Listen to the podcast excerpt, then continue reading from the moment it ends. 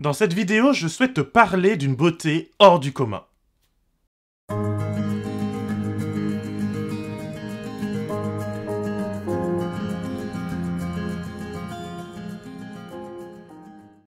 La beauté est quelque chose qui nous inspire, qui nous envoûte.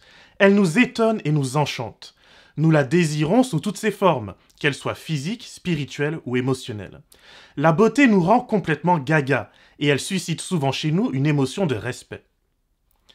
Dieu manifeste sa beauté non seulement dans son acte créateur, mais également dans ses rapports avec nous. Il choisit de nous étonner, de nous émerveiller. Les psalmistes chantent la gloire et la grandeur de Dieu. Les textes bibliques sont ingénieux jusque dans leur structure, leur composition, laissant souvent entrevoir un génie littéraire. Ce n'est pas étonnant si beauté rime souvent avec bonté et si laideur rime souvent avec le mal. La beauté inspire souvent confiance. Elle apaise, elle adoucit. Elle n'a d'ailleurs pas besoin d'être apparente. Elle opère tout aussi bien lorsqu'elle est cachée et qu'elle se laisse découvrir par les initiés et par les intimes. Dans le couple, la beauté est importante. Elle est souvent au cœur de la relation amoureuse. J'aime l'autre pour sa beauté physique, intellectuelle, émotionnelle, relationnelle. J'aime l'autre parce que sentiment d'admiration m'inspire et m'attire comme le ferait un aimant. Dans la Bible, il y a un couple qui a beaucoup de chance puisqu'ils s'aiment passionnément. Cette passion les rend tout fous car ils sont profondément épris l'un de l'autre, de leur charme et de leur beauté. Cet amour n'a d'autre choix que de s'exprimer en un chant aussi profond que beau. En effet, la beauté attire souvent à elle la beauté. Ce chant a été jugé comme étant le chant suprême parmi les chants, un chant d'amour que la Bible appelle le cantique des cantiques, celui qui parmi tous ressort comme n'ayant pas de semblable. Dans ce chant d'amour, l'amoureux exprime son admiration pour sa bien-aimée. Il loue la beauté de ses cheveux, de son nez, de ses yeux, de sa bouche, de son cou jusqu'aux seins. Il en dépeint une image très flatteuse, une image qui inspire beauté et merveille. Serais-tu alors choqué si je te montrais ce portrait en guise d'illustration de ce personnage tant admiré? Serais-tu choqué si je te disais que la femme de ce cantique ressemble à ce que tu vois en ce moment sur ton écran? Mais quelle femme me répondras-tu sûrement? Cette chose immonde est-elle seulement une personne? Au cours de mes études bibliques, des personnes m'ont dit que cette image ressemblait à Babylone ou au diable, le serpent trompeur. J'ai encore eu comme proposition que cette image illustre les dix plaies d'Égypte ou les fléaux de l'Apocalypse. Et pourtant non. Tout ce que tu vois à l'écran, c'est bien la représentation littérale de la femme du Cantique des Cantiques. Selon son amoureux, ses joues sont jolies au milieu des bijoux. Ses yeux sont comme des colombes et ses cheveux sont comme un troupeau de chèvres qui dévalent les monts du Galade. Son cou est comme une tour, d'où sont suspendus des boucliers. Je vois ton petit sourire narquois. Je pense que là, tu te moques carrément de moi. Tu trouves cela bien ridicule, n'est-ce pas?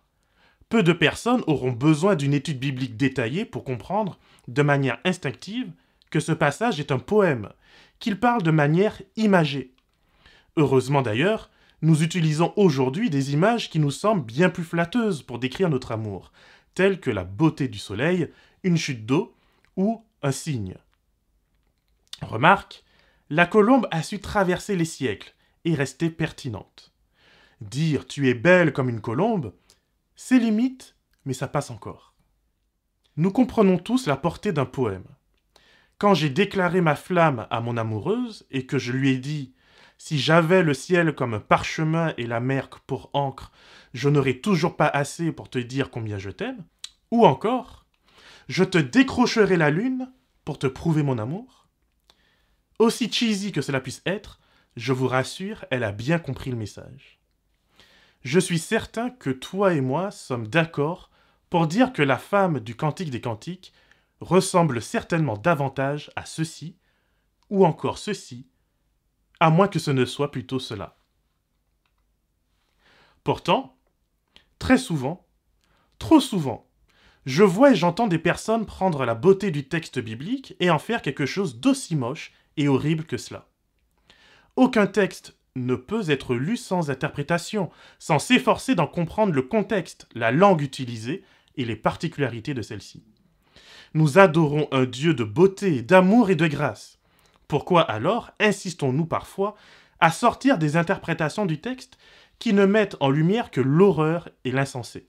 Ne devrions-nous pas plutôt nous appliquer à faire ressortir tout ce qui est vrai, tout ce qui est pur, tout ce qui est honorable, tout ce qui est vertueux et digne de louange? Je me pose depuis longtemps cette question. Quels sont les fruits de mon usage et de mon interprétation des Écritures? Est-ce que, comme pour Jésus, on peut dire de moi que ma lecture rend la vue, guérit les paralysies et renvoie libre l'opprimé? Ou au contraire, est-ce que je préfère rajouter des fardeaux impossibles à porter? Ces questions liées à ma lecture, à mon regard et à mon interprétation sont celles qui nous préoccupent en ce moment. À la lecture littérale, je préfère parler d'une lecture littéraire, qui respecte le texte dans son contexte et dans son projet rédactionnel.